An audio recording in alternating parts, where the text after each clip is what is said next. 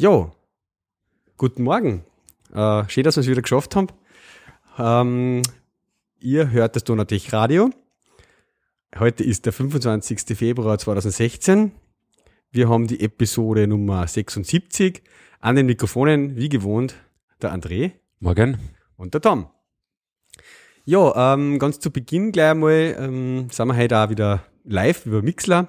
Äh, da möchte ich gleich dazu so, vielen Dank sagen beim Oscar, der unser Hörer, der uns schon mal ähm, äh, einen Auphonic-Account ein bisschen gesponsert hat, auch, der hat uns einmal eine Spende jetzt gemacht und hat uns quasi die mit Zweck gebunden an dies, dass wir unseren Mixler Pro-Account einmal nehmen. Dadurch äh, können die Live-Aufnahmen oder Live-Streamings sozusagen auch bis zu drei Stunden dauern. Sonst sind wir aber nach einer Stunde abgeschnitten worden.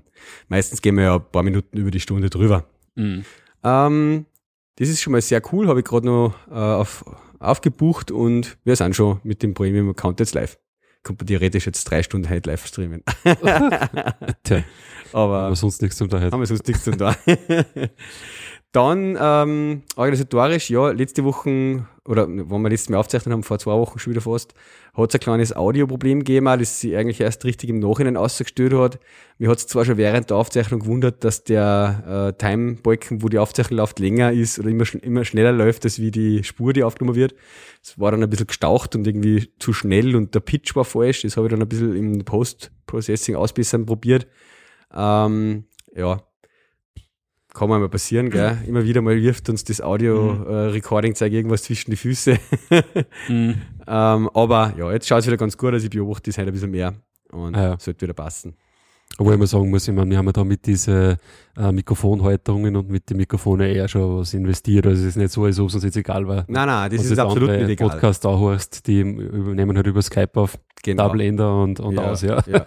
Also gerade nehme ich auch viel bekannte, so amerikanische Podcasts mhm. oder so, die ein bisschen mehr Herren haben als wir. wir. Ja, ganz wild sind so, eben, was ich auch ganz gern höre, so JavaScript Jabber und so, die was halt wirklich, wo fünf, sechs Leute drinnen mhm. sind, oder über keine Ahnung, Telefon, Skype und irgendwie zugeschalten, mhm. Nebengeräusche und ja, es ist dann schon hart zum Zuhören, aber also wir, uns ist schon wichtig, dass natürlich die Qualität genau. stimmt. Aber man sieht so, selbst mit so einem minimalen Setup, sage ich mal, was ja mit zwei Mikrofone, mhm. die eigentlich ja direkt äh, eingängen, ja, in Laptop ja. und halt ins Aufnahme, in die Aufnahmesoftware, sogar da gibt's eigentlich ständig wieder mal irgendwas, ja, aber gerade USB-Audio ist halt einfach irgendwie nicht das 100% stabilste einfach. Ja, aber ich war nicht mehr Dings Freak schon so auch, ja, ist eigentlich das andere mit Mischbild und so. die haben wir auch Die ganzen Einstellungen, die dann halt immer wieder, ja, ja. Da. Dann sind wir wieder muss. Also. Habe ich gerade wieder angefangen, die letzte Episode horchen beim Herfahren, ja, ja. die gestrige. Basteln sie am Anfang wieder ein bisschen um. Ja, nein, ähm, das ist uns auf jeden Fall trotzdem sehr wichtig und ja, ich glaube, ähm, die meiste Zeit passt es eh. Und ja, mit den neuen Mikrofonen jetzt stimmt die Qualität auch. Genau. Das ist uns halt jetzt wieder mal reingerutscht. Ja, tut uns leid.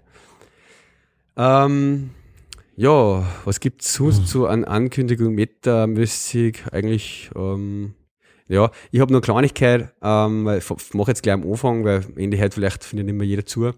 Aber wenn es darum geht, jetzt ein Sponsoring oder irgendwas zu tun, Gutes für unseren Podcast, ich habe da letztes Mal eine Idee gehabt, ähm, die mir ganz gut gefallen würde, oder was ich gerade, wo man vielleicht ein bisschen Crowdsourcing machen kann. Äh, ich tue gerade ein bisschen mein Notebook mit Sticker äh, mhm. bekleben anfangen. Da möchte ich aber gerne wirklich nur die Sticker oben haben äh, von Sachen, die ich wirklich sehr stark nutze und die mir echt, wo ich Fan bin davon. Mhm. Derzeit habe ich eben einen Docker-Sticker oben und einen Slack-Sticker. Mhm. Ja, und der Technologieblauscher, ja, für den Technologieblauscher-Speaker. Und einen Treusticker. Und einen Treusticker, genau. ist ja der Firma. Ja, genau. Und so auf dem Niveau will ich es gerne halten. Und jetzt habe okay. ich letztes Mal ähm, äh, irgendwo im Web mal wieder mein Notebook gesehen, wo ein paar Sachen drauf waren, wo ich wieder inspiriert worden bin für Sticker. Mhm. Und ich, äh, also wenn jemand so Sticker hat und uns die schicken würde, zum Beispiel, das war eine coole Sache, da würde ich mich voll drüber freuen. Ja. Zum Beispiel hätte ich extrem gerne so einen Git-Sticker. Mhm. Ja, es gibt dieses Git-Logo, dieses rote, ja, wo dann Git daneben steht, mhm. ja, oder nur die, ah, Git, die Raute okay. mit dem weißen drinnen, mit diesem Branch mhm. sozusagen. Mhm. Und so einer hat. Also Git, nicht GitHub. Nein, Git, quasi. Mhm. Ja, okay. GitHub nutze ich jetzt nicht, weiß nicht wie viel, mhm. natürlich schon für verschiedene Bitbucket-Sticker. Bitbucket-Sticker zum Beispiel oder Jira, ich weiß nicht, ob es da was gibt. Ja. Das ist ein Java-Sticker. Ein Java-Sticker. das ist halt nicht so cool, ne? Ja, Was da ein Laptop das, ja, der Opa mit Java, sehr klar. Ein Tomcat-Sticker. Ein Swift-Sticker. ein Tomcat-Sticker. Ja, so Sachen. Nein, also, aber schon coole Sticker, gell? Coole Sticker. Alles, was ist so, was so passt halt, was man, wo wir im Podcast darüber reden, ja. über Produkte oder Tools. Aber ich meine, ich will natürlich dann schon ein bisschen filtern. Ich will ihn jetzt nicht komplett zupflastern, aber mhm. die Sachen, äh, ich meine, Slack, das nehme ich jeden Tag wenn ich arbeite, zehn Stunden her quasi, ja, oder, mhm. oder eben mit Git, da arbeite ich auch den ganzen Tag, ja. Äh, und da will, und Docker und das mhm. sind so Sachen, da bin ich richtig ähm, davon voll überzeugt und so, und das möchte ich mir zum Beispiel auch gerne als Stick mhm. aufpicken. Und da fällt mir jetzt einmal, was mir als erstes einfallen würde, eben Git, ja. Ähm, aber auch zum Beispiel ein Evernote-Sticker oder ähm, sowas in die Richtung, was mir jetzt so Themen unseres Podcasts sind. Sowas würde ich ganz gern haben. Ähm, ja, das, wenn's äh, sowas habt, ähm, bitte einfach in ein Kuvert stecken, an die, daher ins Büro einfach, oder, an die Treusoftware, Hafenstraße mhm. 1 bis 3, 4020 Linz. Äh, das war extrem cool. Genau. Ja, du kannst sicher auch, oder wie, wie schaut es bei dir aus? Nein, ich glaube an nichts. Da ist mein, mein Laptop relativ leer. ja, das hast du mir du fast aufgeklebt. Nein, ja, ja. Das willst du dann haben. ja, sicher. Mal schauen. Ja, ja. Ja, das ist gleich so zu Beginn mal angebracht. Ähm, ja, so, wir haben sogar schon jeden im Chat. Äh, da schaffe ich es mal live. Der Elmar ist live, ja. Und der Hallo. Bark, wer auch immer die Wir haben ja nur zum Glück so eine Größe, wir können jetzt nur jeden einzeln begrüßen, ne? Der Chat kommt. Ja, ja, wir haben. ja, also. genau. So viel sind sie noch nicht. Hallo und hey, wieder einer. Yeah. Hallo zu unseren drei Live-Hörern. also wie beim Stammtisch fast. genau. Wir kennen ja fast alle persönlich. Na gut, dann steigen wir aber gleich mal in die Themen ein. Ja, ich habe noch was für Kurzentschlossene, gell? Ah, ja. Ihr seid Technologieplauschall ah, ja, um halb sieben am Abend. Genau, gestern. Du bist der Ivertiger, ja? Ja, ich habe leider andere Verpflichtungen. du hast da wichtigere Sachen zum da. um. Übernimmst du die Politik quasi. Ja. leider, leider. genau, also für Kurzentschlossene, um was wird's gehen? Ich glaube, irgendwas mit PDF, äh, irgendwas mit TypeScript. Aha. Und. Äh, am dritten gibt es auch noch. Gestern haben wir ja kurz drüber geredet beim Mittagessen, gell? Es sind ein paar sehr interessante Sachen also wieder dabei. Ja, warte, bei den dritten müssen wir jetzt irgendwie ähm, aufzählen, weil sonst ist ja. Ja, genau. Technologieblauschall.at. Ähm, es war nämlich einer nur dabei, der, wo ich gesagt hätte, das darf mich auch extrem interessieren. Genau, eben der, der, der Entwickler in einem Startup-Vortrag ah, ja, ist auch sicher interessant. Ja, genau. ja. Und der TypeScript-Vortrag, den würde mich auch sehr interessieren. Mhm. TypeScript äh, ist überhaupt so ein Thema, haben wir eigentlich jetzt schon länger nicht mehr drüber geredet, gell? aber ich hab's, glaube ich, heute in der Topic-Listen drinnen, da möchte ich unbedingt noch mal kurz mhm. quatschen. Auch, ja. Ah ja, einen vierten gibt's ja. Okay, ja. Es gibt heute wieder mal vier, ja. Karriere.at selbst. Mhm. Ja, genau. Okay. Ja. Ist also es bei Karriere, bei Karriere ja. genau. im Hafen in Linz quasi. Waren wir eher auch schon ein, zwei Mal dort. Ich war noch nie dort, bin schon. Aber ist eine coole Location. Bin schon ja. gespannt, ja. ja. Sind die, ist das in dem Tech Center dann? Nein, nein, die nein, haben da drüben ein eigenes eigene, Gebäude da. Ist ja. ein bisschen grün und grün, so, oder? Genau, ja. Ich gesehen. Ja. Okay. ja, interessant. Ja, gefällt da sicher dort, ja. Mhm. Mhm. Ja, 50 Leute sind schon angemeldet. Also. Wow. Ja, nein, ist sicher wieder. Ah, zifft mir oder so, hätte ich nicht gekommen. Ja. Aber gut. Ähm, ich hätte eigentlich heute Homeoffice da gehabt, bin ich dann gestern ja, Abend draufgekommen. Ich bin auch gestern Abend draufgekommen. Und dann habe ich gedacht, wir haben aber heute ausgemacht Podcast. Äh, jetzt bin ich extra reingefahren, ist ja uh, wurscht. Alter. Habe ich total verschwitzt, der Donnerstag eigentlich immer mein Homeoffice-Tag ist. Mittag dann wieder haben, mehr oder weniger. Ja, nein, um drei muss ich die Kids abholen vom ah, okay. Kindergarten. Na gut, na gut. Na gut. So, jetzt an. Feedback zur letzten Episode. Du hast mir eingeredet, wie cool das Swift Key ist. Du nutzt Swift Key, hast du gesagt, ja. Aber ich dachte, so, ich habe noch nie ein spezielles anderes Third-Party-Keyboard mhm. auf mein iPhone probiert. Mhm. Ähm, und habe gedacht, ja, probiere jetzt einmal aus Swift mhm. Key. Und muss ich sagen, war ich in die ersten Tage oder gleich am Anfang ziemlich begeistert, mhm. äh, wie gut es ähm, Tipp, äh, Tippfehler ausbessert hat, die ich so mache. Genau. Ja, ähm, wie gut es Wörter erkennt, die ich eigentlich gemord habe. Ja? Das ist eigentlich mir das Wichtigste, weil das ist eigentlich das, was mir am meisten anzipft. Bei, ja. der, bei der, eigentlich war es bei der Android-Tastatur auch so, ja. ja. Android oder äh, Apple-Tastatur. Gibt es das Swift Key? Ja, ja, ja. Mhm. mhm. genau. Gibt's Hast du das dort auch schon verwendet? Genau, dort habe ich es auch schon gehabt mhm. eigentlich, ja. Zum Schluss weiß ich es zwar nicht mehr, aber ich habe es sicher mal ausprobiert, ja. ja. Und da habe ich eben schon bemerkt, teilweise ja so, so, so Buchstabenfehlsetzungen sozusagen, also dass irgendwas umdraht hast oder so, ja. dann kommt zum Beispiel die, die iOS, dass du dann überhaupt halt nicht mehr gescheit mhm. recht, ja, mhm. wo du denkst, ja, Alter, gibt es jetzt da noch so viele Möglichkeiten, was ich mache als Wort jetzt, ja, gibt es ja nur, äh, ja. und, Kann ah, nur ja, Sachen äh, löschen, oder, ja. Ja, genau. Und das taugt mir. Also das funktioniert echt sehr gut, bin total äh, begeistert eigentlich äh, immer noch. Mhm. Mm, aber. Also, eine Sache, die mir gleich mal abgegangen ist, die äh, dir jetzt wahrscheinlich kein Problem macht, aber äh, was halt natürlich nicht unterstützt, ist eben die neuen Features sozusagen des äh, 3D-Touches. Mhm. Auf dem 6S kannst du ja quasi, wenn du fest druckst, sozusagen einen Cursor verschirmen. Aha, okay, das, das, checkt er am Swift Key oder? nicht. Okay. Nein. Also das ist mir gleich ein bisschen abgegangen dann am ersten Mhm. Tag. Mittlerweile ist mir fast wurscht, weil ich es eben seltener brauche, halt, weil ich Mhm. eh die Wörter automatisch richtiger schreibe. Mhm. Gerade so Sachen wie, was ich jeden Tag habe, das nicht, wenn ich zum Beispiel schreibe, mag das nicht quasi, oder wird, ich Ja. kann jetzt nicht, äh, dass er das, das, das, das bessert eben richtig aus. Und die andere Kleinigkeit, was du eben auch gesagt hast, ist das, dass er natürlich ab und zu das Keyboard switcht. Mhm. Das ist irgendwie lästig. Das Ja, also, und weißt, wo ich das eben immer tut, ist natürlich eben bei Passwortfeldern. Hä? Ja, ist mir auf, das musst du mal probieren. Wenn du jetzt eingehst irgendwo und du hast eine Anwendung was zum Anmelden, eine Login-Form, hast meistens einen User und ein Passwort und im Passwortfeld switcht er natürlich immer auf das einbaute Keyboard. Weil er eben quasi sagt, als Security-Sache, falls er das Passwort irgendwie, dass er mir das nicht mitsnifft, glaube ich, ist es im iOS so eingebaut, dass er eben in Passwortfeldern nur das normale Keyboard zulässt. Sind Sie sicher? Ich weiß jetzt nicht, ob es in einer Web-Oberfläche so ist, aber in den Native-Apps ist es auf jeden Fall so. Mhm. Das kann sein. In der Also, ich kann das jetzt einmal zum Beispiel da in einer von unseren entwickelten Apps sagen. Mhm. Äh, wenn ich da zum Beispiel mal eben abmelden sage, ähm, ja, die App startet und startet. So, jetzt abmelden. Jetzt habe ich da das Swift-Key im Username und wenn ich dann da runtergehe ins Passwortfeld, siehst du? Ah, okay, interessant. Und das ist ein bisschen komisch, wenn er da hin und her springt, Mhm. weil einfach ein paar Tasten doch anders liegen. Mhm. Ja. Ähm, also das ist, das ist mal so eine Kleinigkeit, was mir aufgefallen ist. Mhm. Ja. Komisch. Na, mir, ja, mir ist eigentlich an anderer Stelle aufgefallen. Ja, jetzt funktioniert es wieder. Du hast Vielleicht, das haben sie, glaube ich, der auch bei, bei der letzten iOS-Version gefixt, genau, bei der Spotify-Suche, da funktioniert es aber. Es sind ein paar so Stellen, wo er Ja. dann wieder umspringt. Aber vielleicht waren es eh so Ja, das äh, war gleich Passwortfelder quasi. Genau, ja, ich glaube, das, das, das da. Aber im, im Web, auf der Webseite und so ist, bin ich mir ziemlich nicht. sicher, ist nicht. ja, quasi, Ja. ja. Ja, das ist ein wenig komischer. Es ist ja teilweise, auch teilweise ein bisschen. Ja, ja das, das stimmt, ja. So irgendwie so, weiß ich, halbe, Milli, äh, halbe Sekunde ist vielleicht zu lang, aber ja, so manchmal 100 länger, manchmal Millisekunden kürzer, irgendwie so teilweise mal. Also da ist, ja, keine Ja. Ahnung, was da, also ganz optimal ist es auch noch nicht äh, wahrscheinlich implementiert von, von Apple. Da zum Beispiel jetzt eine Webform, gell? So Mhm. Weboberflächen. Sieht und her. Interessant. Nein, das war mir noch nie aufgefallen. Also muss vielleicht das Feld richtig markiert sein, aber als dediziertes Mhm. Passwortfeld, aber da doch macht er das genauso. Diese Weboberflächen. Mhm. Einfach so. Interessant. Na, so, das war mir noch nie aufgefallen. Das ist mir erst als erster aufgefallen, weil man dachte, hä, wo ist der Button jetzt wieder mit, ja. Aber gut, das ist so ein kleines Feedback zum Swift Keyboard. Ähm, ja, also themenmäßig, ich habe viel über Docker zu erzählen heute mal wieder. das äh, warten wir noch, verschieben wir noch ein bisschen. Genau. Ähm, Waren wir schon bei Apple sein, oder? ja. Das war auch ein Punkt. Ja. Wenn ich mal Internet hätte am Handy, was ja Wahnsinn. das ist mir ausprobiert. Bist nicht im WLAN. Der, der Tim, der Tim hat einen, einen Brief Letter geschrieben, geschickt.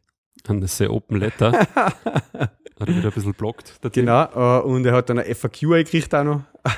Achso, hat er auch noch gemacht, oder? Hat Ja. er gemacht, ja. Ja, ähm, Ja, um was geht's da? Ähm, ja, geht's, geht's darum, äh, ist eh in allen Medien, wenn, wenn wer nicht jetzt in den letzten äh, Wochen unterm Stein äh, geschlafen hat, hat das eh mitgekriegt, Mhm. ähm, dass es sozusagen es um einen Art Präzedenzfall jetzt da geht, wo halt einfach das FBI von Apple gern hätte, dass es ihnen hilft, von diesem San Bernardino-Attentäter dieses, die Daten von dem iPhone zu kriegen.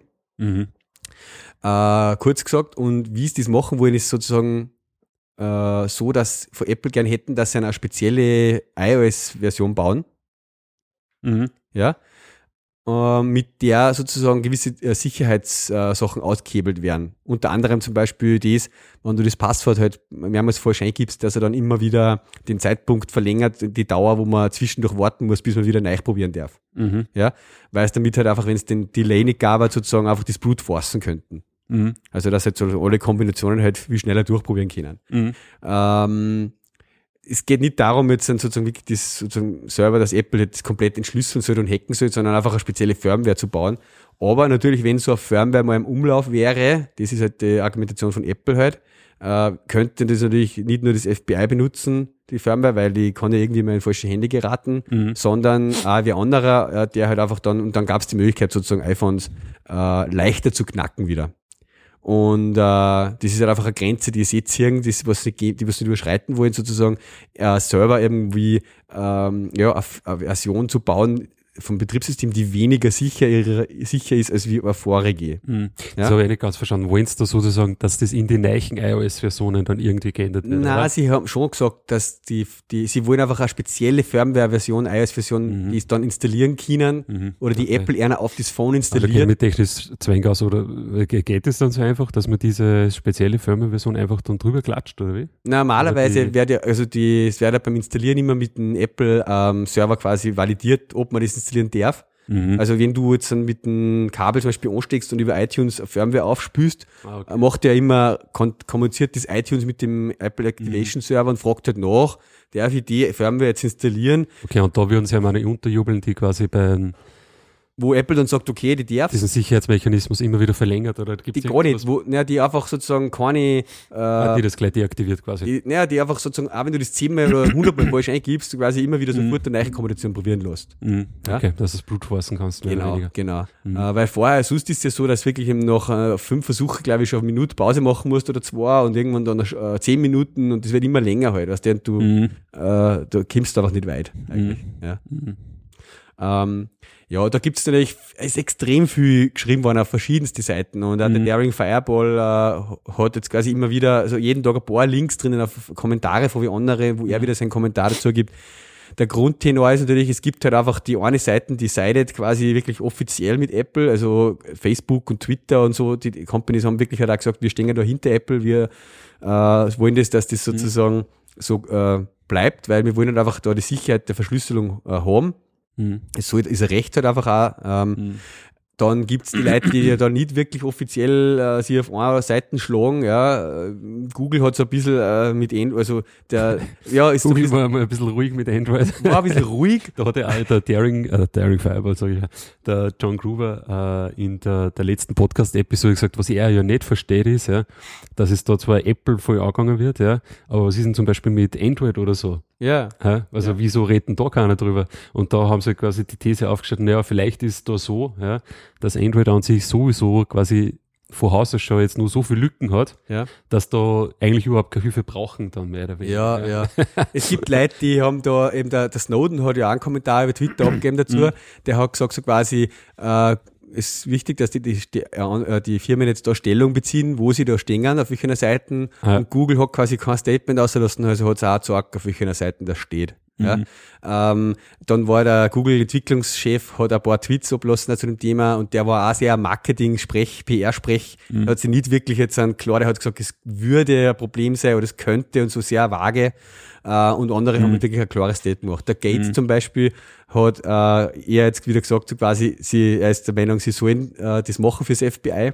Mhm. Also ähm, mhm. hat dann. Ja, da gibt's ja dann auch mehrere Varianten, oder die es vorgeschlagen haben. Also entweder quasi, sie kriegen halt da die Firmware oder sie geben das Gerät Apple ja.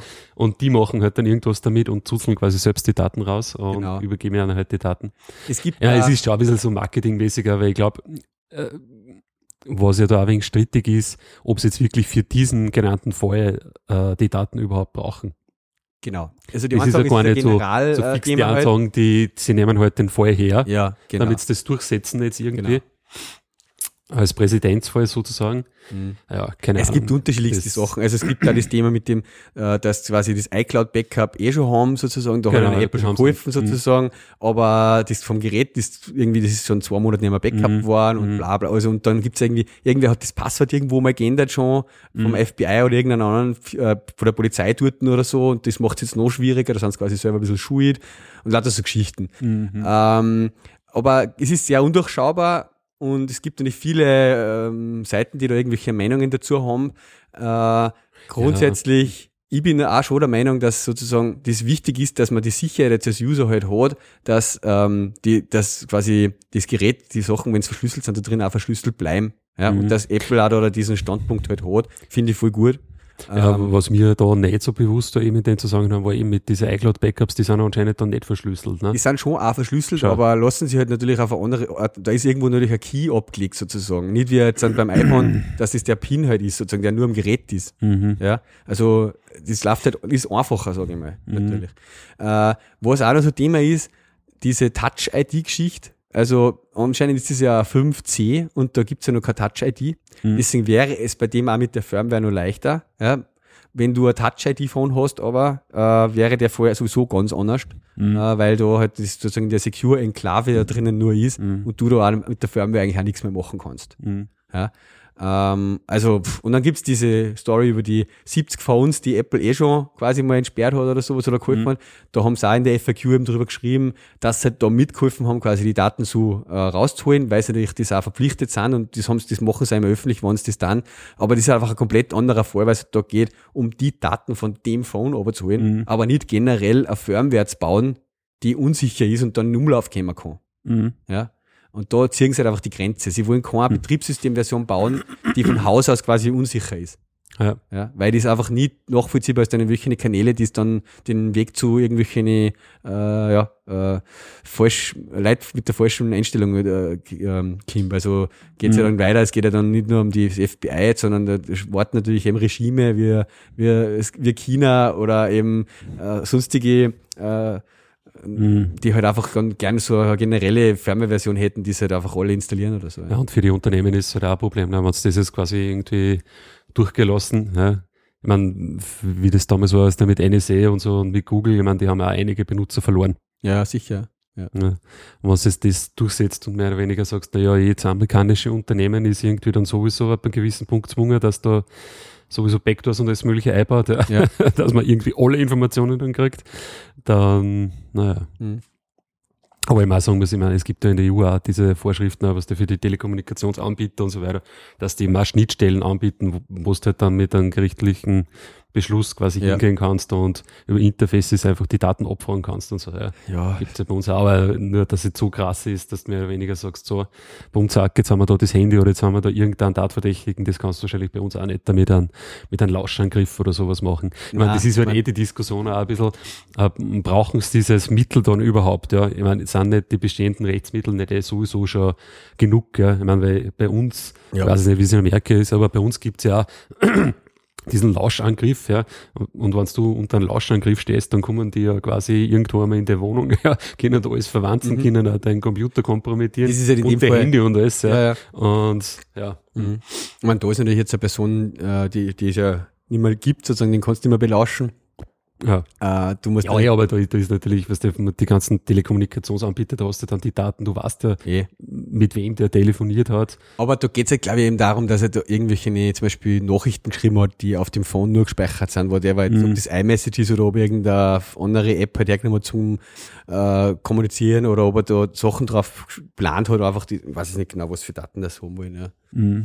Ja, ist ja nicht, nicht einfach. Äh, ist ja nicht einfach zum Durchschauen, auch weil das, äh, wie gesagt, diese Backup-Geschichte Backup ist mir auch nicht ganz klar. Ja, also was da alles Backup und so heißt es, dass die iMessages eh nicht im Backup sind oder sind die im Backup, keine Ahnung. Genau, wie gesagt, wir werden das verlinken. Äh, ich habe jetzt auch nicht die Zeit gehabt, dass ich mir das alles im Detail durchlese die letzten Zeit. Äh, mir kommt das alles äh, sehr schwammig vor, wahrscheinlich dann, wenn du wirklich ins Detail gehst, was du was draufkommen, da spielst du sehr ja, ja. Einige Ecken und Enden. Ich finde es nur interessant oder gut, dass halt Apple da diesen Standpunkt halt hat und mhm. quasi auch das nach außen halt offiziell und auch die die sozusagen mit diesem Open Letter und dieser FAQ, was da jetzt machen, auch versucht eben die Öffentlichkeit und die Bevölkerung von dem auch mhm. wirklich auch zu informieren, was da abgeht und um was es da geht eigentlich auch, nämlich nicht um den Fall jetzt, dass da Apple und IBM, äh, FBI irgendein Trouble haben, sondern dass das grundsätzlich alle betrifft, ja, äh, weil man nicht jetzt auch nicht nur iPhone-User, sondern dass sich jeder ein bisschen Gedanken macht darum, mhm. was, was ist denn da eigentlich möglich, was dürfen das, die Behörden, was dürfen der Staat eigentlich machen, darf der wirklich alles von mir haben oder gibt es ein gewisse äh, Rechte auf Privatsphäre und auf, auf, auf Verschlüsselung halt. Mhm. Ja. Ähm, interessant habe ich geil gefunden, weil der Donald Trump äh, ja quasi verlangt hat, äh, Apple zu boykottieren, mhm. äh, nachdem sie halt quasi so unamerikanisch handeln äh, und aber eine der größten amerikanischen oder die größte amerikanische Firma mit 0,5 Prozent vom Bruttoinlandsprodukt halt quasi zu boykottieren und das dann nur selber von einem iPhone tweeten. Ja. äh, ist einfach so, so dumm. Aber ja. War aber ein bisschen lustig. Ja, zu dem Thema. Ähm, aber jetzt gehen wir ein bisschen mehr ins Development heute wieder. Jetzt Custom Letter, heißt das, okay. Custom Letter. Das trotzdem. Und dann gibt es noch die Custom Letter Answers. Post ja auch noch in die Show Notes ein, dass das du in die Links mit aufnimmst, bitte. Mhm. Ähm, Alter, wieso ist denn da Kreuz in unsere Shownotes? was ist? Naja, nein, nix, hab schon weggelöscht. Wer hat unsere Shownotes bearbeitet? ich nicht. Ich mache es gerade erst mal auf. Mach das. Äh, so, da. wow. Ja. Jetzt haben wir acht Live-Hörer. Bist du Ey, deppert. jetzt haben wir gar nicht jeden begrüßt. Hä? Haben wir gar nicht alle wir gar begrüßt. nicht jeden begrüßt. Nein, weil das geht gar nicht, weil gar nicht bei jedem Live, bei jedem Namen dabei steht. Ja. Mal schauen, warte mal. Es gibt nämlich da wirklich von Daring Fireball eine relativ gute Episode, die kann man sich da mal horchen, da Also du meinst jetzt von der Talkshow. Podcast, ja. Ja, vom Podcast, ja. Mhm. Ah, der heißt, heißt der, nein, vom, ja, vom, vom Gruber halt, ja, die Talkshow. Oder hast du die Talkshow? Mhm. Der hat eine Ah, ganze Episode auch drüber quatscht eigentlich, kann man sagen, ja. Die, die Talkshow, ja, genau. Mhm. Mhm. Jo. Gut. Quatsch mal über TypeScript. Wir haben ja vorher schon kurz das Thema gehabt in der Liste. Heute am Abend ist beim Technologieplauscher ein Thema. Mhm. Bei der TopConf war auch der Stroppbeck äh, äh, dort hat über TypeScript gesprochen. Mhm. Wer, wer ist das? Der Rainer Stroppbeck Mhm. äh, ist ein, ich glaube mal, er ist Linzer, äh, aber er hat in Linz auf jeden Fall einen Firmensitz. Äh, ist sehr, kommt sehr aus der Microsoft-Schiene, macht sehr viele Vorträge rund um Microsoft, ist auf viele Microsoft-Events. Ähm, ja, ist auch beim Coding Dojo oder Coder Dojo, im ersten Linzer Coder Dojo, äh, quasi einer von den Initiatoren. Ähm, ja, ähm, hat auch auf Technologieblascher schon ein bisschen über Docker in, der, in Asia und so quatscht, ja. Ähm, ja, auf jeden Fall TypeScript. Das habe ich deswegen auch eigentlich schon mal vor ein paar Tagen in die Listen da, weil jetzt vor kurzem eine neue Version im Beta gegangen ist, die Version Mhm. 1.8. Äh, Nutzt ihr TypeScript Ja. überhaupt? Ja. Für was? Welchen Teil? Wie? Wer? Wo? also, äh, sagen wir mal so, wenn's, wenn's irgendwie geht, schreibe ich kein einziges Ding mehr in Java, sche- kein Teil Java? JavaScript mehr. Also, okay. Also wenn ich irgendwo was in einer Webanwendung jetzt JavaScript-mäßig brauche, mache ich das in TypeScript. Mhm. Ja, seit Monaten eigentlich schon. Mhm. Ja, angefangen haben wir bei Timer mal äh, gewisse Sachen, da haben wir gerade sehr viele so, ähm, was der immer den Bereich Arbeitszeit, Projektzeit, Fahrtenbuch, die Dialoge, die sind sehr ähnlich, Mhm. ja, aber doch ein bisschen unterschiedlich. Ah. Und, und das vernünftig halt äh, in JavaScript mit äh, Ableitungshierarchie und so weiter zu machen. Wiederverwendung und so Wiederverwendung ist immer eine Sache. ist aber ein wenig Mhm. zart. Ja? Und da haben wir dann einmal gesehen, okay, TypeScript ist da wahrscheinlich ein guter Weg, das zu machen und Mhm. haben halt einmal sehr viele von diesen Dingen schon umgestellt auf TypeScript damals. Mhm. Äh, das haben wir ja gleich vor anderthalb Jahren oder was schon gemacht. Und das hat sich wirklich äh, gezeigt, dass das ein riesen äh, Benefit war, eben gerade für diese Dinge, wo so viele Ähnlichkeiten sind mit ein paar kleine äh, Unterschiede. Mhm. Und seitdem sind wir eigentlich dabei, dass wir in Timer, da haben wir halt natürlich riesen, eine riesen Menge an JavaScript über die Jahre drinnen, ja, die wir halt sukzessive jetzt immer wieder, wenn wir was angreifen und was dazu bauen oder umbauen, da, dass wir die halt in TypeScript konvertieren. Mhm. Äh, mittlerweile ist, glaube ich, gefühlsmäßig, ich habe es nie genau ausgerechnet, aber ich schätze mal 60% sind TypeScript schon Mhm. von den Okay, JavaScript-Sachen cool. in Timer. Und wenn ihr ein neues Projekt jetzt anfangen, auch wenn es nur so minimal ist, eigentlich ist immer gleich mal ein TypeScript äh, Setup dort drinnen, bei jeder Webanwendung. Was ja. verwendet man da für einen, für einen Entwicklungsstack dann? Ähm, TypeScript? Ja, Weil du das, brauchst ja das quasi dann einen Compiler. Kann ich gleich jetzt auch noch Ja. machen, ja. Also das hat sich ja gerade vor kurzem ein bisschen geändert, auch durch eine Sache, durch ein Gespräch oder einen Vortrag bei der TopConf. Aha. Äh, bis jetzt sind das immer so, meistens sind es ja Java-Anwendungen gewesen, Mhm. äh, Spring, MVC, Mhm. äh, wo halt einfach dann ein JavaScript drauf ist. Ähm, und da habe ich dann eigentlich eben schon immer den Bild gehabt mit Gradle. Mhm. Und was da naheliegendstes war für mich, war immer, dass ich dann das Gradle TypeScript Plugin halt verwendet habe. Mhm. Ja.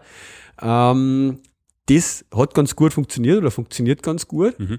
aber hat den einen Knackpunkt halt gehabt, dass du sozusagen das nimm halt Node und die TypeScript, äh, das TypeScript-Package von Node her lokal auf der Maschine, um das Node dann zu transpilieren. Ja? Mhm. Was? Transpirieren? Tran ja, nicht transpirieren, sondern transpilieren nennt man das. Mhm. Also quasi nicht kompilieren, sondern Okay, halt den, den. Übersetzungsvorgang, ja. Ähm, den JavaScript, also das TypeScript in JavaScript tra zu transpilieren. Mhm. Und äh, dadurch muss natürlich jetzt der Entwickler, der sich die Entwicklungsumgebung lokal installiert, auch sie Node installieren und TypeScript installieren. Mhm. Und da die richtige Version am besten von TypeScript, weil da tut sich ja auch immer wieder was und da gibt es Syntaxunterschiede, beziehungsweise Sachen, die vorher gegangen sind und dann später irgendwie deprecated werden oder nicht mehr gängen. Mhm. Und das immer gleich zu halten, war ein bisschen ein Problem teilweise. Auch am Bildserver und so, ja. Aber es ist, ein, es ist sicherlich ein Jahr lang jetzt oder eineinhalb haben wir das so gemacht. Mhm. Und am, am Topcom-Vortrag habe ich dann einen, äh, einen Angular-Vortrag angehört und der hat dann was Interessantes gesagt. Der hat sozusagen das so gelöst, dass er die TypeScript-Sachen über Galb äh, kompiliert mhm. und ja. ein, ein kleines Mini-Galb-File halt sozusagen in seinem Projekt drinnen hat. Mhm. Und ähm, dafür das halt dann zum Ausführen auch wieder Gradle nimmt, das halt einfach das Galb anstoßt. Mhm. Und das hat den Vorteil, dass ich sozusagen in dem Galb, da gibt es im Gradle schon ein paar Sachen drinnen, dass er das, alles, was er dazu braucht, eben automatisch installiert. Das heißt, du gibst halt in dem Galb und in dem Ding dran drinnen, oh, du brauchst jetzt ein ähm, Node und TypeScript und so. Mhm. Und Galb halt. Und mhm. dann holt sie das Gradle quasi das automatisch auf die Maschine over, wenn es noch nicht da ist. Oder mhm. lokiert, äh, installiert es halt quasi inst lokal in das Projekt eine. Ja. Mhm. Und, und transpiliert dann dort das TypeScript damit. Was, was passt da für ein Gradle-Plugin dann nochmal? Damit äh, das funktioniert mit Galb? das Galb-Plugin halt. Ah, er gibt so Gradle Galb-Plugin ja. quasi. Ich, ich hole das dann nachher alles raus aus meinen mhm. äh, ah, nur, Projekte. Da verlinken ein bisschen. Ich verlinke es dann eh noch. Ich ah, da, es gibt ein Gradle Galb-Plugin. Ich bin mir jetzt nicht sicher, ob das nur eins gibt. Äh, Gradle-Plugin von Galb. Ah, werfen wir das eine da. Ich schaue mir es dann einmal an. genau. Ich schaue es, wenn das das Korrekte dann drinnen ist, was mhm. wir zu verwenden. Ja. Und der Ansatz gefällt mir jetzt recht gut, weil äh, dann habe ich einfach auch wieder eine Sache weniger, die in diesem Setup-Prozess halt für die Entwicklungsumgebung einschreiben muss für den Entwickler. Wenn er sich das Git-Repository klont, äh, dass er kann ah, einfach mal Gradle-Bild mhm. aufrufen, ja, und dann mhm. holt sich das halt selber, das Node und das Ober- und das Galp, was er halt braucht und kann das TypeScript schon mit transpilieren. Mhm. Ah, Galp an sich ist auch wieder so ein Bildtool. Galp gell? ist quasi ein Bildtool, was in Java mhm. äh, Script geschrieben ist. Und äh, da gibt es ja Grunt und Galp, mhm. ja, die verschiedenen Lager. Die einen finden das und das andere besser. Ja. Ähm, also das ist so das, das Deck, den Setup. Und du kannst eben IntelliJ A, da habe ich jetzt noch nicht so die ideale Lösung gefunden. Du kannst im IntelliJ A das einstellen, dass er das transpiliert. Da gibt es so File-Watcher. Mhm. Äh, da sagst du dann, okay, wenn sich die, die Art von Files ändert, mhm. schmeißt es durch das Ding durch und schiebst es da hin. Mhm. Ähm, das funktioniert auch ganz gut eigentlich. Ja. Mhm. Und ja, dann hat man eben auch im Skype, äh, im, im IntelliJ gleich die Fehlermeldungen dabei stehen oder was, wenn du irgendeinen Fehler machst und die roten unterwählten Linien in die Files mhm. und alles. Okay. Und halt auch die Completion und das alles. Das funktioniert schon sehr gut im IntelliJ. Mhm. Ja. Uh, und es bringt einfach, ja, ich, ich mag so viel lieber jetzt das Ganze äh, in TypeScript zu machen, ähm, mhm. Da gibt es halt einfach schon so viele Sachen, die es in JavaScript erst in ES5 oder mhm. 2015 oder wie mhm. heißt das dann gibt, dem äh, diese ganzen Sachen mit Fat Arrow, äh, Arrow, quasi diese Closures, die ist halt einfach, wo du nicht um das Dis kümmern musst, wie das Dis jetzt, auf was es sich wieder bezirkt und lauter mhm. so Geschichten. Das ist alles, und Ableitungen machen, äh, Klassen äh, definieren und so. Das ist einfach für mich als, aus dem Background, wo ich halt herkomme, doch viel, viel äh, einfacher. Ja. Und das Schöne ist einfach, ich habe einen, einfach einen definierten Weg, wie es geht. Ja, zum Beispiel eine Klassenhierarchie zu machen, mhm. was in JavaScript einfach in drei, vier Varianten ah, geht. Ja. Ah, Und nachher in jedem Projekt mache ich es dann irgendwie anders und jeder Kollege macht es irgendwie ein bisschen anders und dann mhm. haben wir so einen Saustall drinnen mhm. Äh, und das hast du einfach dann bei TypeScript nimmer. Und das Coole auch ist, das Ergebnis, was aber an einem JavaScript-Transpilierungs Code rauskommt, ist auch gut lesbar, verständlich und schön und sauber. Mhm. So wie wenn mhm. du geschrieben hättest auch. Mhm. Und da kannst ja? du wahrscheinlich dann mit Galb dann trotzdem so Minification und das zeigt dann nur mal Dranhänger. Genau. Hinten ja. Dranhänger. Mhm. Aber, aber okay. auch was eben ist, selbst wenn du sagst, ah, TypeScript braucht man nicht mehr, weil jetzt ist mhm. eh es äh, 2015, 16, whatever, in alle Browser und hin und her, schmeißt man es wieder raus, mhm. dann nimmst du einfach die fertig transpilierten JavaScript-Files und arbeitest mit denen wieder weiter. Ja, weil die sind auch schön und, und wartbar und lesbar. Ja? Mhm. Also du hast, bist du nicht so, jetzt, du, du bindest dich nicht so stark an diese Technologie da. Mhm. Ja? Aber du hast dann wirklich schönen Zwischenschritt, um einfach schon mal äh, für jemanden, der aus, wie gesagt, Java-Welt oder so vielleicht Kimber oder äh, C-Sharp, dass du einfach ein bisschen gewohntere Strukturen halt hast und ein bisschen mehr Vorgabe und. Hast ja. du, ist irgendein Test-Framework dabei oder gibt es irgendeins, was man normalerweise mit TypeScript verwendet, ähm, was man dann ähm, auch über Galp und so oder Gradle ausführen kann? Ich quasi so Cradle-Test, laufen die dann damit oder habt ihr? Na, ähm, also das ist eher wieder eine Frage einfach von eines JavaScript-Test-Frameworks. Okay, aber da gibt es nichts Nichts spezifisch für TypeScript, TypeScript oder so. Wisst ihr, hm. nichts aus meiner okay. Erfahrung. Okay, okay. Hm. Da nimmst du die normalen Sachen gleich wieder her, wenn es das jetzt. Du kannst ja nicht deine Tests dann in TypeScript schreiben, weil da fällt hm. ja auch das JavaScript dann aus. Aber es gibt jetzt keine Basisklasse, Nein. was schon mitkommt oder so in Nein. TypeScript. Kommt da überhaupt was kommt da überhaupt mit? So, Gibt es da so eine Standard-Library dann in TypeScript oder nein, nein, greift nein, man im Endeffekt normal auf schreibst die JavaScript-Geschichten zu? Genau, und das ist Ah. eben das Interessante jetzt, warum ich das in die News rein habe, auch, Mhm. ähm, weil es eben jetzt die Version 1.8 im Beta gibt. Ich weiß nicht, ob es schon fertig ist, es war Mhm. vor ein paar Tagen. Ähm, und bisher ist es ja so, jetzt wenn du zum Beispiel, du nutzt das, du nutzt jetzt ja eine normale JavaScript sozusagen Umgebung, die du schon hast. Also du hast zum Beispiel jQuery und whatever äh, drinnen, wie nur YUI oder so drinnen bei uns im Stacker bei Timer. Und du willst natürlich jetzt die Sachen nutzen in deinem TypeScript. Mhm. Jetzt hast du dann sowas braucht, das nennt sich Type Definition Files.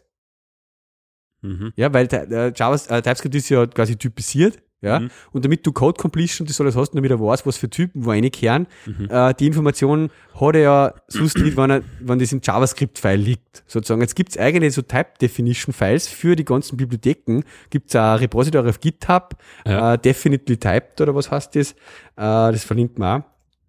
Wo eben sozusagen äh, lauter so Definitions drin liegen für verschiedene Third-Party-Libraries.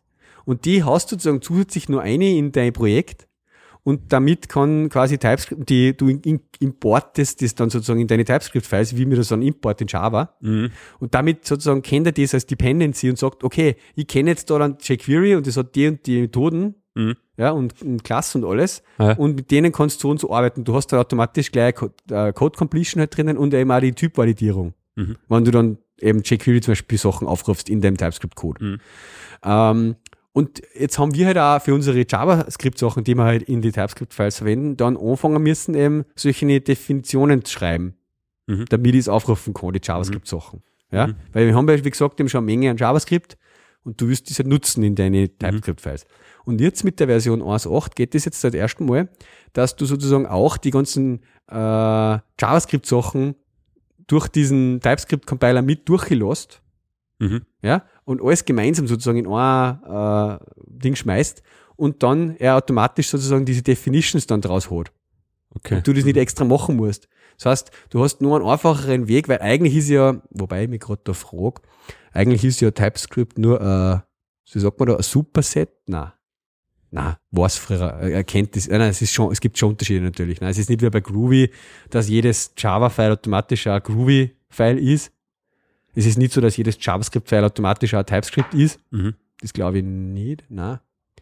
Ähm, und sozusagen, jetzt geht es aber sozusagen mit dem 1.8 dann, dass das alles auf einmal mit quasi verwurstelt wird und Mhm. dann sparst du dieses TypeScript äh, Definitions schreiben. Und äh, dann kannst du da wirklich halt auch Schritt für Schritt einfach hergehen und sagen, jetzt wandle ich wieder das und das nach der Reihe um äh, und mache das mit TypeScript. Mhm. Ja.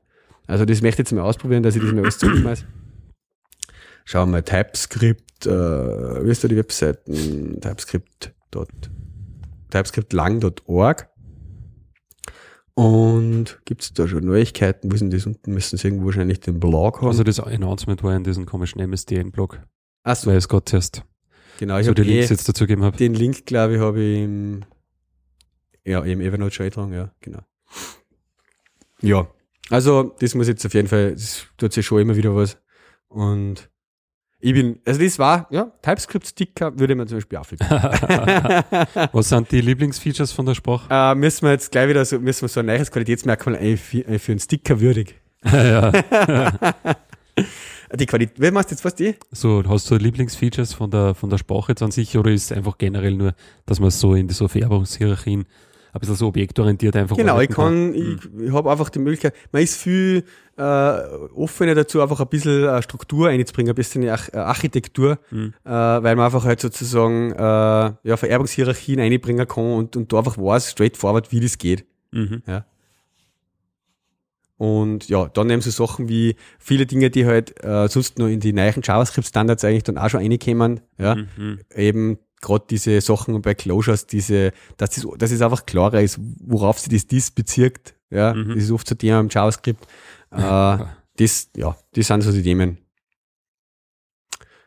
Und auch dann das Tooling im IntelliJ, einfach Code Completion und so und, und Typ-Check und so, das ist halt einfach Mhm. schon auch äh, netter. Mhm. Du kannst halt dort, wo es das weißt, halt den Typ wirklich auch definieren und sagen, da will ich genau den Typ rein haben und du kriegst da dann überall Validierung, dass du das auch mit dem richtig machst. Ja. Ich Da werde kriegen wir gerade die, Like-Feedback im Chat. die Language Spec werde ich da jetzt mal verlinken. Ja, Die aktuelle, weil die ist ja auf GitHub ersichtlich sozusagen, kann man sich mal ein bisschen durchklicken. Ja, der Thomas, mein Kollege, sagt, äh, TypeScript ist ein Superset von JavaScript. Okay, dann habe ich, dann verstehe ich noch nicht ganz, äh, wo jetzt richtig der Riesenunterschied ist, äh, dass er quasi sagt, da JavaScript in TypeScript Compilation. Den TypeScript 1.1.8, the TypeScript compiler can now consume JavaScript files alongside TypeScript files. This, to enable these features, just add the compiler flag allow.js. True. This is awesome for several reasons. Mhm. Mhm. Und dann sind sie aufgelistet. Okay, das muss ich mir dann nochmal im Detail durch. Da reichen wir noch was nach. ich muss weg. Okay, ja, was, ja, okay. Thomas meint, man muss halt dann immer alle Files auf TS umbenennen und so dann kannst du bei J- .js lassen. Hm. Und Using of Third Party, ja, gut, du kannst dir jetzt wirklich dann Hast du Third-Party Third Party Libraries Libraries einfach oder? einbinden und er müsste halt auch die Type Definition gleich außerfinden davon, ja. Ja, das war eigentlich der Vorteil, ja. Wie immer. Wie immer. Mhm. Das muss ich mir jetzt auf, das ist ja so ein Punkt auf meiner Liste. Das muss ich mir jetzt mal anschauen, ja. Aber TypeScript ist auf jeden Fall Daumen hoch. Ja, hat sich Äh, das so durchgesetzt quasi so gegenüber von CoffeeScript und so?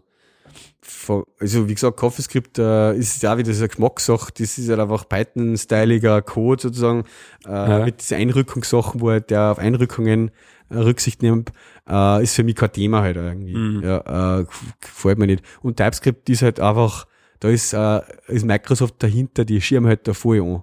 Also man merkt halt auch dort, dort in die Visual Studio Umgebungen und dort, Oh, Entwicklungsbereiche. Mhm. Und dann, was man natürlich auch noch heavy dazukommt, ist, dass AngularJS jetzt auch komplett ähm, auf TypeScript sitzt. Mhm. Äh, AngularJS 2 basi- ist alles in TypeScript sozusagen gemacht. Wird man dann auch entwickeln, oder? Genau. Anwendungen quasi Kannst- mit TypeScript dann Das einfach. ist einfach Mhm. Default Setup, wenn du AngularJS anfängst, sagst du einmal da, Okay. TypeScript, bla bla bla bla. Mhm. Also das ist sozusagen, ja, hat sich voll, voll durchgesetzt. Mhm. Ja. Okay. Ja. Auf jeden Fall, TypeScript ist cool.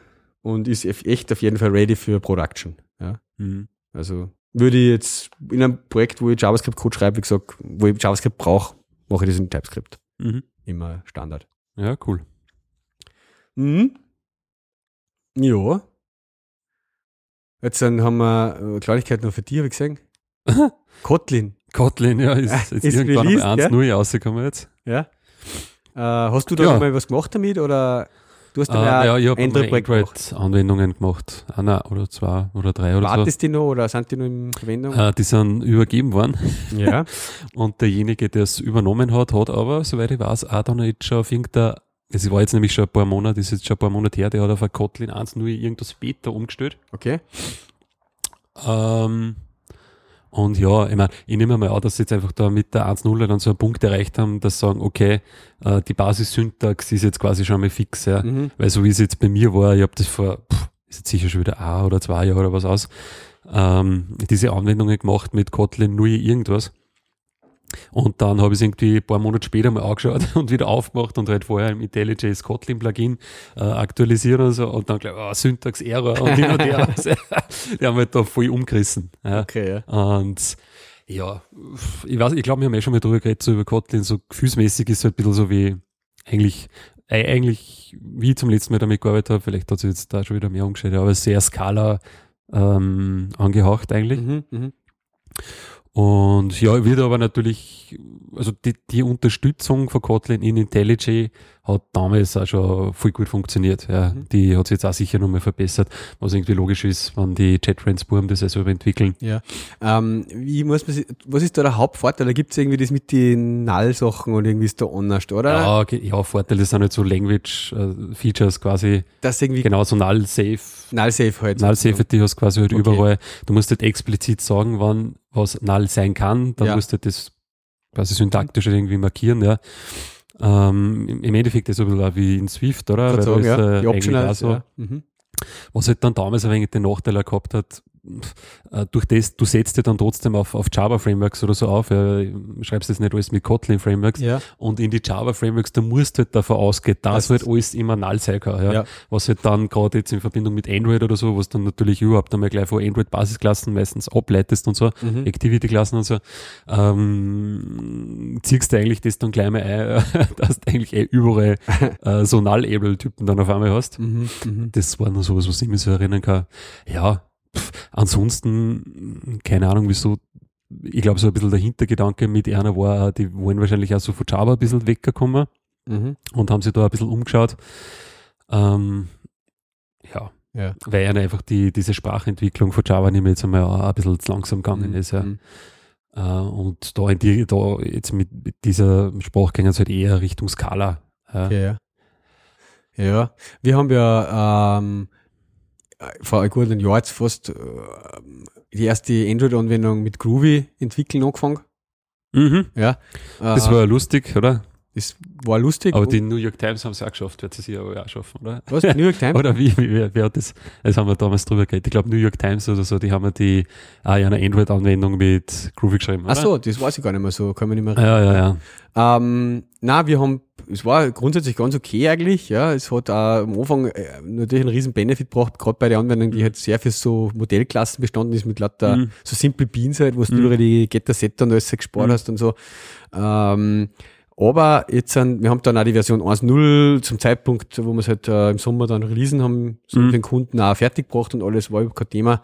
Aber es haben sich dann halt im Laufe der Zeit im Nachhinein eigentlich immer wieder weirde Bugs oder Crashes eingeschlichen Aha. und äh, teilweise halt auch die Performance hat oft nicht passt da. Mhm. Also du bist da eigentlich schon fast überall zur Übergang, dass du halt Compile Static und so machen hast müssen. Äh, Ähm, und jetzt, glaube ich, vor einer Woche oder zwei war dann der Schritt eigentlich, wo wir dann wirklich gesagt haben, okay, jetzt äh, raus damit wieder. Mhm. Und man ist jetzt auch kein Thema, ja, konvertierst halt wieder die Groovy-Klasse nach Java, äh, musst halt wieder die Getter-Setter und so generieren und das Zeug. ja, klar. Äh, Mhm. ja, der Kollege hat schon Zeit natürlich drauf gearbeitet, aber im Endeffekt von unserer Seite muss man sagen, äh, ist es nicht das Ideale. Mhm. Ja, äh, Ja, es ist ja einfach, jetzt bei Groovy, da entwickelt jetzt keiner irgendwie da oder so, was an diesem Feature, das jetzt auf Android äh, verwendet werden kann. Genau, zudem sind sie auch ein bisschen von der Größe her mit Groovy da zu klein vom Team her, glaube ich, dass da jetzt wirklich, Ja, jetzt solange nicht. Google jetzt da irgendwie dahinter stehen kann und, Und so, du musst halt die, die Programmiersprache für das optimieren, was der Ja. Groovy durch das dynamische Programmiersprache, die machen halt viel mit so, was weiß ich, du hast eigentlich einen gewaltigen Stack, damit das halt irgendwie überhaupt funktionieren kann, so mit Call-Side, Caching und so, und Ja. dass du merkst, dass der, welche Methoden werden da jetzt aufgerufen.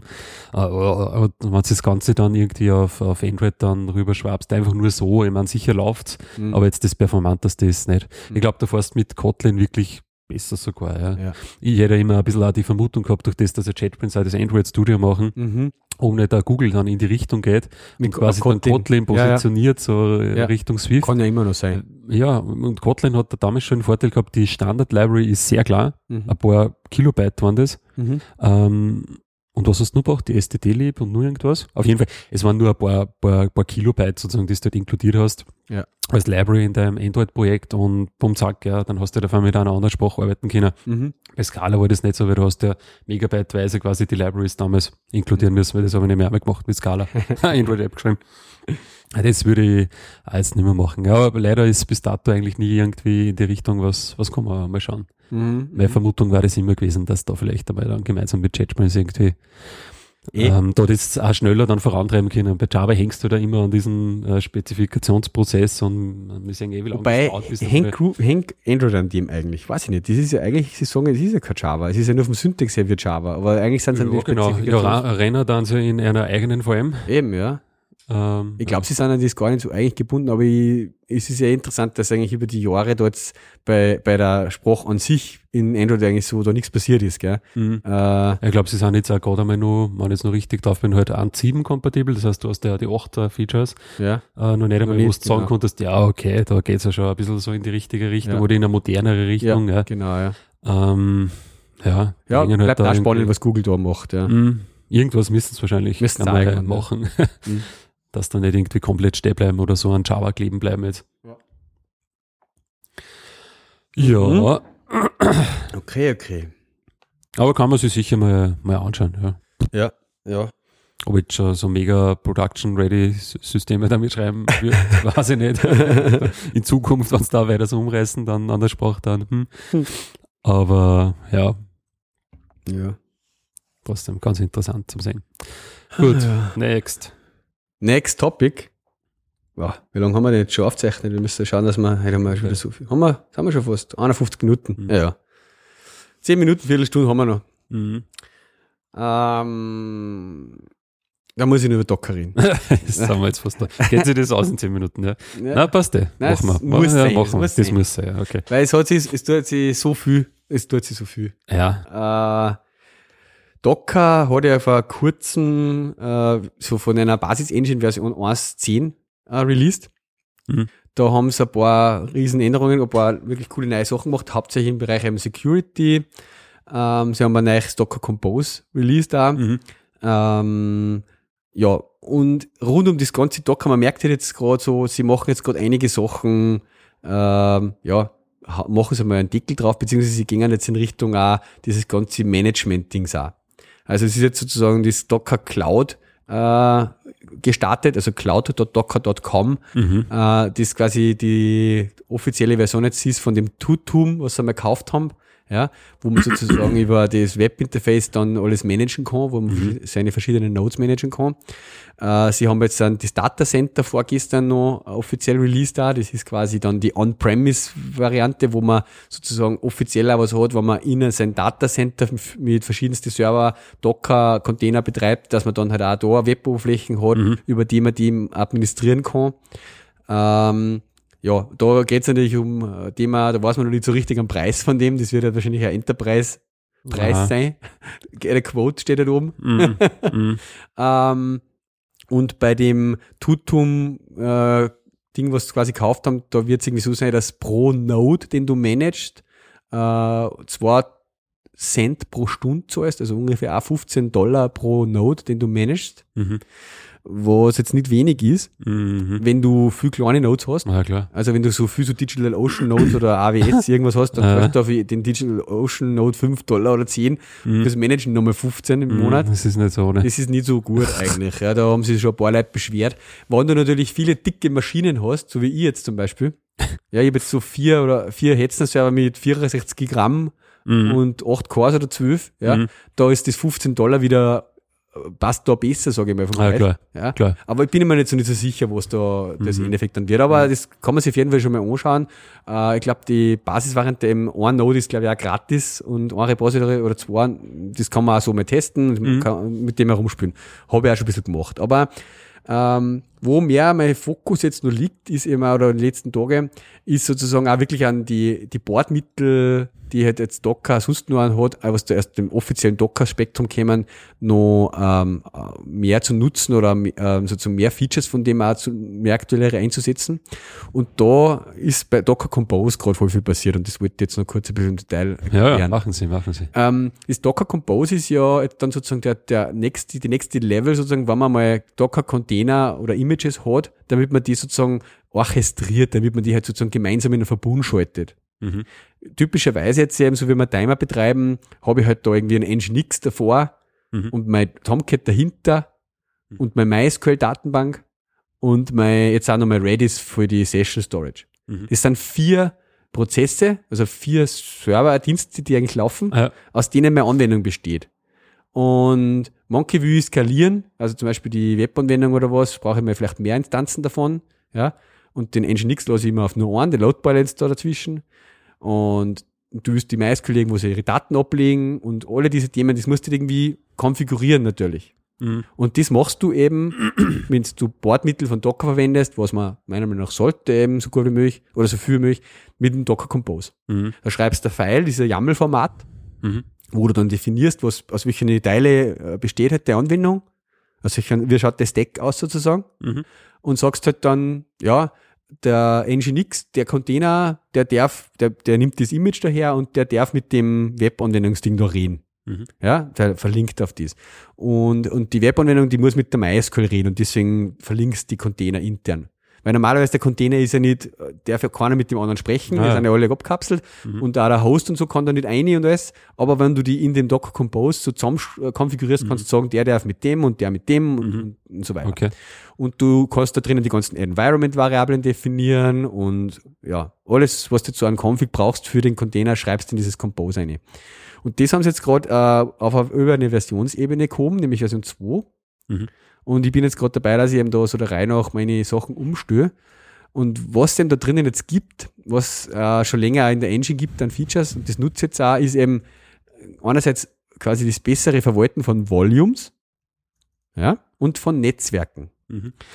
Bei Volumes geht es darum, dass du sozusagen, ja, wenn du ein MySQL oder sowas oder Redis irgendwas hast, du wirst ja die Daten auch persistieren, nachdem der Container äh, entfernt worden ist oder gestorben ist und killed und, und gelöscht worden ist. Ein Container ist ja grundsätzlich nicht, wie sagen, immutable oder bleibt nichts eigentlich davon, wenn ich den Container terminiere und lösche. Mhm habe ich im Endeffekt dann mhm. keine Daten mehr davon. Das ja. heißt, eine MySQL-Datenbank muss irgendwo ihre Files hinschreiben, damit mhm. die Datenbank, wenn du den Container neu startest oder so, mhm. wieder da Oder Logfiles oder was vom Server. Oder Logfiles. So, das magst du ja kalten quasi. Genau. Mhm. Das mache ich jetzt so, dass ich die Logfiles eigentlich auf wo, wo hinschiebe, woanders, mhm. auf einen Log-Service, ja. Mhm. Äh, aber war zum Beispiel so ein Thema, mhm. dass ich so ein Verzeichnis schreibe. So. Und typischer bei MySQL hast du das war lieb MySQL und das legst du jetzt irgendwo hin. Du gibst, die einfache Variante früher war, du mountest da quasi einfach irgendwie vom Host einen Folder da rein. Mhm. Ja, irgendwann war Data, was weiß ich, und da liegst das, dann schreibt ja. er quasi direkt da durch. Mhm. Damit bist du aber relativ unflexibel, wenn du den Container von einem zum anderen verschiebst, ja, und du musst überall dann den Host, musst ja den Folder haben und so. Die nächste Variante war dann, das habe ich jetzt immer verwendet bis dato, dass du sozusagen einen eigenen Container, das habe ich auch schon mal erzählt, so ein Volume also eigentlich einen Data-Container machst, oder ja, nennt man das, äh, wo du einfach mal einen anlegst, dann createst und dem halt einfach schon mal dieses so eine persistente äh, Sache sagst, okay, da hinschreibst du es, da gibt's auch jetzt im, in dem Docker Home Directory sozusagen auch einen Bereich geben, wo das hingehört, mhm. ja, wo die Volumes alle drinnen liegen und dann sagst du immer bei jedem Neustarten vom Container, nimm die Volumes from dem an, mhm. ja, und dann bindet er die halt einfach wieder ein. Mhm. Äh, damit kannst du das auch sozusagen auf jeden Host anders lösen und da muss nur der Data-Container immer gleich heißen und dann äh, kannst du die sozusagen quasi schon mal umschirmen, wie du mhm. willst. Und jetzt haben sie vor kurzem in der Docker Engine das sozusagen äh, eigentlich das Command für Volumes eingeführt. Du kannst jetzt sagen Docker Volumes ls und dann listet er da alle auf. Mhm. Und dann kannst du auch anlegen und du hast verschiedene Treiber, wie die Volumes quasi gespeichert werden. Ob die jetzt zum Beispiel lokal hier gespeichert werden, welcher Filesystem. Da gibt's auch sogenannte äh, Netzwerktreiber und Overlays und für alle möglichen Sachen, wo du das Healing willst. Mhm. Aber du verwaltest es jetzt expliziter und er, er erkennt auch besser sozusagen, welche eine Container, die diese Volumes verwenden. Und du kann ja nicht so einfach passieren, dass der Volume löscht, den nur irgendein Container verwendet. Ja. Also das quasi beachtet er halt alles. Okay, ja. ja? Und ähm, da habe ich jetzt eben angefangen, sozusagen das umzustellen. Da werde ich jetzt auch noch wahrscheinlich einen Blogpost schreiben, wie man von so einem bisherigen Ansatz diesen Volumes from wenn man die bisher in so einem Data-Container gehabt hat, die am besten migriert in so wirkliche Docker-Volumes dann. Mhm. Ja. So, ähm, das ist einmal der eine Schritt. Und das andere ist eben das Netzwerkszeug und das hat mich schon lange ähm, fasziniert, weil ich das schon länger mal machen wollte. Du kannst jetzt sozusagen in dem File, in dem Compose-File auch Net Netzwerke definieren. Mhm. Und Bisher habe ich immer gedacht, das macht nur Sinn, wenn man das Docker Networking hernimmt, wenn man eben über Host übergreifend sozusagen Netzwerke macht. Ja. Mhm. Aber es macht auch Sinn, wenn du das auf einen Host machst, weil du kannst jetzt so Sachen machen, wie zum Beispiel, du definierst ein Front-Tier und ein Back-Tier-Netzwerk mhm. in einem Compose-File drin mhm. und zum Beispiel sagst, im Back-Tier ist mein MySQL und mein Redis drinnen mhm. und, und, die dürfen nur, und mit nur die dürfen über das Netzwerk mit, mit mhm. der Webanwendung reden mhm. und aber der Nginx ist in einem anderen Netzwerk. Mhm. Du machst ein Frontier, da ist mhm. der drinnen und die Webanwendung, die ist auch in dem Frontier-Netzwerk und die dürfen miteinander reden. Mhm. Aber das sind getrennte IP-Kreise und mhm. getrennte Netze. Mhm. Ja, mhm. das heißt, wenn ein Intruder zum Beispiel ein Nginx knacken würde, kommt er nicht mehr auf die MySQL-Datenbank Uh, und das ist ziemlich geil. Du kannst das da drinnen definieren. Du kannst on the fly dann Netzwerke miteinander, also du kannst Nodes von einem ins andere geben mit mhm. Kommandos. Du kannst da eben Docker Network LS, die auflisten, die du hast, schauen, welche Container hängen da drinnen. Mhm. Also da gibt's ein eigenes Verwaltungstool jetzt auch für so quasi Networking. Mhm. Und was da eben geil ist, wenn man das einmal auf dem Bereich hat, äh, kann, man ganz, kann man ganz einfach dann sparen auch diese Netzwerke auf sogenannte Overlay-Netzwerke umschalten. Mhm. Und Overlay-Netzwerke sind quasi äh, äh, hostübergreifend. Mhm. Also du kannst jetzt an, mit einem quasi mit einem Swarm deine Container auf, auf fünf äh, wirklich Server verteilen ja. und ein, ein Overlay-Netzwerk über alle fünf Spanner. Und jeder Container kann, der in dem Netzwerk ist, kann mit den anderen Containern in dem Netzwerk reden, egal auf welcher sozusagen äh, Maschine, auf welchem, welchem Server sozusagen die hardwaremäßig laufen. Mhm. Ja. Ähm, was ja sonst da nicht immer so einfach war, dass du sozusagen dann, wenn du die, die, die Docker-Container verteilst, auf verschiedene Server, dass die miteinander reden können, so einfach. Ja. Ähm, also da gehe jetzt auch mal die Jetzt in die richtige Richtung schon, oder? Eigentlich. Genau, und wenn du, und das ist ja jetzt, auch- ich, ich sehe das auch so als Vorbereitung. Wenn ich diese Basis-Docker-Features jetzt nutze, ja, Mhm. äh, auch für die, die nur, die Anwendungen, die nur lokal jetzt auf einem Server laufen, dann tue ich mir nachher Sparer extrem leicht, die halt in so eine äh, Cloud zu heben oder in so eine Management-Anwendung einfach sozusagen zu verwenden, meine bestehenden Compose-Files, Ja. äh, weil ich die dann einfach dort eine drop halt sozusagen der Vorstellung nach. Ja. Ähm, Nachteil, oder so, was heißt Nachteil, aber äh, der Ding, der meiste Aufwand an dem war, äh, dass ich mich wieder mit Go beschäftigen müssen. Weil ich ja dies, dieses Docker-Gen, was du dieses Go-File da zum Nginx-Template generieren einmal bastelt habe, weißt du das noch? Ja, ja, ja. Und das habe ich jetzt anpassen müssen, weil das mit dem Netzwerk halt jetzt anders läuft, ja. Ich glaube, du musst einmal einen Docker-Kurs machen. Alter, ja, bei dir. Da, nein, nein, weißt du, weil es gar nicht so arg ist, der Sprachumfang eigentlich. Nein, eh nicht. Aber es ist immer das so Problem, wichtig. halt, da spielt dann die immer gleich diese und so, Template-Library rein Ja. und, und Ja, dann mit was. Reflection hast du auch gehabt oder Reflect-Package und so. Genau. Und dann eben Ja. gibt's ein eigenes GitHub-Repository für dieses Docker-Gen, wo sie halt einfach ein paar Funktionen schreiben, halt, was man machen kann. Mhm. Und ja, ah. und dann habe ich so lange gebraucht, bis ich das allein wieder da kompiliert habe. Da war, das war so schräg. Also, Ja. na, weil ich einfach wieder ein paar Wochen oder Monate jetzt nichts mehr da habe damit, gell? Ja, das ist. Das Mhm. war das Aufwendigste eigentlich, ja. Mhm. Das, das Skript halt anzupassen, ja. Ja, ja, das war so, wie wenn du nur Go programmierst und dann tust alle drei Monate mal was mit Java Ja, eh. oder mit Grail oder so. Eh, Und dasselbe. wow, Ja, ja. funktioniert da nicht überhaupt irgendwas, wie ist das gegangen? Aber genau, bei dem Ding muss ich noch was sagen. Der Vorteil auch von dem Netzwerkszeug, warum ich das jetzt unbedingt da wollte, ist Mhm. das, wenn du die Container so fix miteinander verlinkt hast, Mhm. dann haben die sozusagen immer abhängig voneinander aufbauend gewesen. Wenn du eben einen Nginx mit einem ähm, Timer Web ver verlinkt hast, hat er den Nginx-Container auch neu machen müssen, wenn du den, die Webanwendung neu gemacht hast, weil der Link sonst nicht mehr passt hat. Auf Mhm. den Container hin, weil den gibt's ja dann nicht mehr, wenn du den neu machst. Mhm. Okay. Äh, dadurch habe ich eben, ich habe so eine Backoffice-Anwendung auch noch und immer wenn ich die neu deployed habe, hätte er quasi den ganzen Stack deployen müssen. Mhm. Und das ist aber auch eine Chance in der Produktion. Mhm. Ja, mit diesem Netzwerk geht das viel besser, weil sozusagen du einfach dann den einen Container im Netzwerk neu startest und der halt dann wieder hochkommt und, und in das Netzwerk wieder reinkommt und die anderen Container dann wieder mit dem arbeiten können. Und nicht sozusagen mit dem Container, mit der ID von dem Container verlinkt sind, sondern nur mit der IP-Adresse von dem im Netzwerk. Mhm. Ja. Mhm. Äh, das ist auch voll geil, weil das macht halt auch wirklich auch gleich in dem Container eben die Namens, die DNS-Auflösung in dem Netzwerk und so nach Containernamen und so. Du brauchst eigentlich dann nur noch mit Containernamen im Netzwerk auf das zugreifen als Hostnamen. Mhm. Also, ja, ähm, wird echt immer geiler. Also, jetzt bin ich gespannt, jetzt sind sie gerade so eben dabei, diese ganzen Management-Lösungen da zu machen.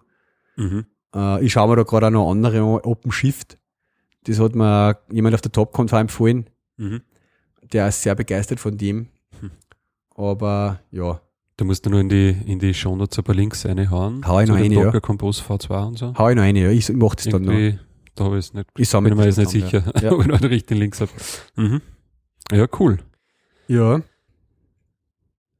Also, Also. Go-Lerner. Goal einer auch mal zwischen. Es kommt also, immer wieder mal vor, gell, jetzt Ja, in ja. der- in der Freakshow-Episode haben sie auch wieder geredet über so Go-Library und so. ja, über das vom Wetter da, oder? Ja, genau. Ja. Mhm. Nein, ich finde es auch ähm, immer wieder nett. Also das, dann, dann das Ergebnis, was da, dass da so ein Pfeil rausfällt, was du da einfach dann äh, Ja, ist schon geil. kannst und verwenden kannst, Ja, ist schon ich habe mir schon oft gedacht, für so, echt für so Deployments, wenn man in der Java-Welt geht, auch dort da mit Spring Boot und so, dann hast du da ein fettes Java-File, Ja, ja. wo es Aber drinnen man ist. immer noch aber- Java vor ihm. Ja, ja, ja, ja. Und da, ja, hast du das schon quasi schon. Obwohl, damals zu mir das war, also da habe ich dann irgendein GitHub-Projekt braucht, weil dann konntest du theoretisch das Problem haben, du entwickelst halt auf, auf Mac oder so Mhm. und magst dann von deinem Mac das zum Beispiel auf Ubuntu oder so deployen, Ja. theoretisch. Ja. Und, musst- da gibt's aber auch irgend so Tools, dass das dann quasi für mehrere Plattformen gleichzeitig kompilierst und so Aha. direkt schon am Mac zum Okay. Beispiel oder direkt schon auf Ubuntu, je nachdem, welche Richtungen das da gehst. Also Ich mache dann immer das war da noch nicht so. Docker Run Go lang Ja. und mount mir den Folder rein, dass der das Go lang Image und dann, dann kompiliere ich es da drinnen einfach für mein Okay, Linux-Ding sozusagen. Ja. Ja. Mhm, ja, klar, geht natürlich. Jetzt es gibt ein cooles Docker Go lang Image, wo du einfach alles drinnen hast. Da brauchst Mhm. du kein, lo kein lokales Go eigentlich mehr installieren. Ja. Mhm, mhm. Ja. Okay, jetzt haben wir mal, ähm, wie sind wir denn jetzt in der Zeit? Eine Stunde, was haben wir denn? Eine Stunde und sechs Minuten, also sind wir schon drüber über unserer normalen Mixler-Stunde und es läuft immer noch sehr gut. Wahnsinn. Sieben Hörer haben wir immer noch. Mhm, einen haben wir verloren. Mit was haben wir den verloren? Mit Docker Gute oder mit Kotlin Mit oder Kotlin, mit ja. TypeScript? Whatever. Ja, ah, gut, dass wir es nicht mehr geschafft haben. Nächste Woche soll es, glaube ich, halbwegs normal wieder sein, oder? Der Termin? Ja, Äh, vielleicht mhm. so Freitag wieder, oder? Also so was ja. Okay. Achso, ja, müssen wir schauen, Mhm. wann es sich ausgeht. Na gut. Wir machen heute jetzt zum ersten Mal bei uns in der Firma eine Kaffeepause, eine virtuelle gemeinsam, wo wir also Technologie-Austausch machen ein bisschen. Mhm, cool. Ja, wenn wir- Technologie quasi. Quasi ein treue Kaffee-Kranzerl, Mhm. äh, treue Kaffee, Technologie-Kaffee oder so irgendwie. Aha, aha. Äh, einfach weil eben die Themen, was ich da in der äh, im Podcast auch so quatscht drüber, Mhm. so Sachen habe ich irgendwie auch ständig, wo ich mit meine Kollegen ein bisschen drüber äh, Mhm. reden, wie hab's das schon, kennst du das schon? Mhm. Ähm, Ja, Podcast aufnehmen mit den Kollegen. Einmal in der Woche. ja, eh. Ein Troy-Podcast. Ja, war nicht so schlecht. Zum Beispiel eh, der, der IndoQ-Podcast und so, der ist nicht so schlecht. Ja, die suchen sich auch Aber immer meine, einen da ist jetzt ja. sehr, das ist halt sehr interviewlastig. ist jetzt Genau. nicht so, wir sitzen uns zusammen in der Gruppe und reden halt ein wenig. Ja, vor allem, das finde ich bei dem InnoQ-Podcast auch, der hat ja wirklich so, der kennt sich zwar in dem Thema aus, merkt man, Ja. aber der fragt halt wirklich alle Sachen so Ja, ja, so interviewmäßig richtig halt der so richtig, halt da, da, da, da, da, Mhm. der schön aufgebaut ist und erklärt ist auch, Mhm. ja, ist nicht so schlecht, aber ja. Ich hab eh, ähm, das Thema liegt mir eh immer wieder jetzt auch am Herzen beim Podcast bei uns da dann einmal zu überlegen, irgendwie halt, ja, jemanden so einen speziellen Topic einfach einzuladen, wo wir eben Mhm. merken, der kennt sich so extrem gut aus oder ist dort tief drinnen. Ja. Äh, sag einmal, hast Zeit, äh, machen wir uns einen Termin aus und machen wir äh, eine Stunde wieder mal halt nur zu dem Thema speziell, Mhm. Äh, wo wir auch ein bisschen drin sind natürlich, aber wo man, wo er einfach viel einbringen kann. Mhm. Ähm, eben, es gibt bei mir im Team auch Leute, wo, wo ich sage, das war auch mal interessant, zum Beispiel, äh, kommst du mal dazu und erzählst über das Thema was. Mhm. Ja.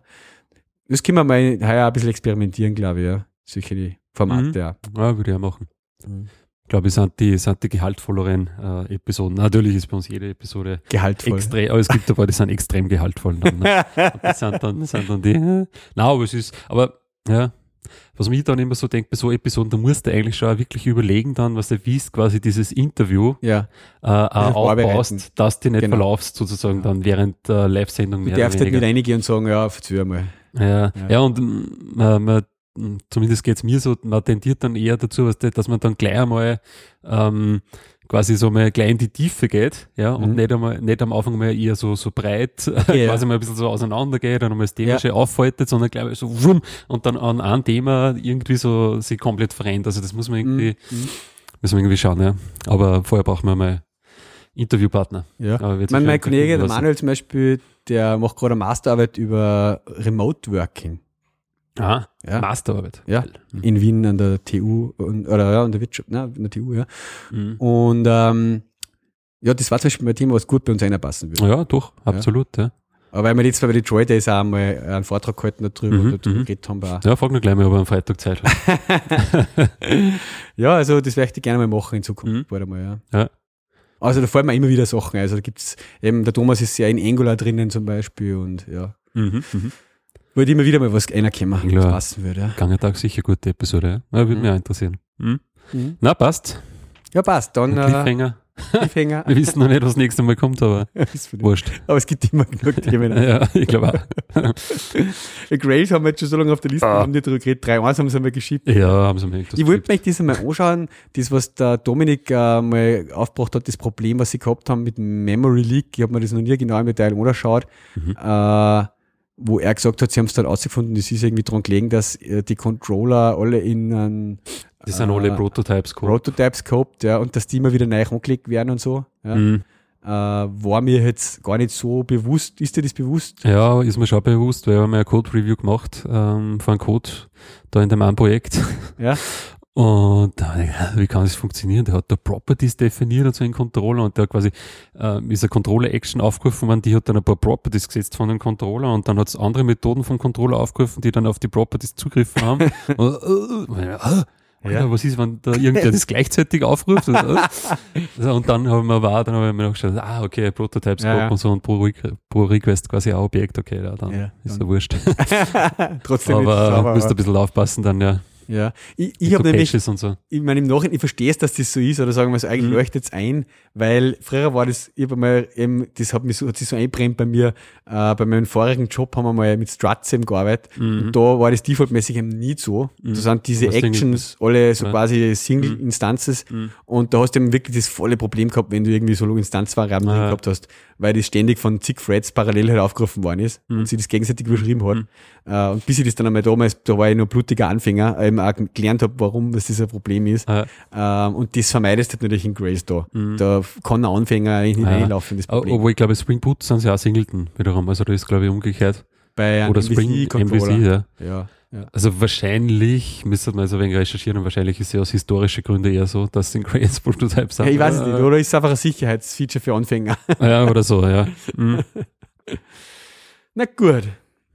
Ja, ähm, dann erfolgreichen Arbeitstag. Ja, ist ja schon fast Wochenende, ne? da haben wir wieder das Thema, gell? Ja. Na, passt. Okay, okay. ja, passt. Ciao. Tschüss.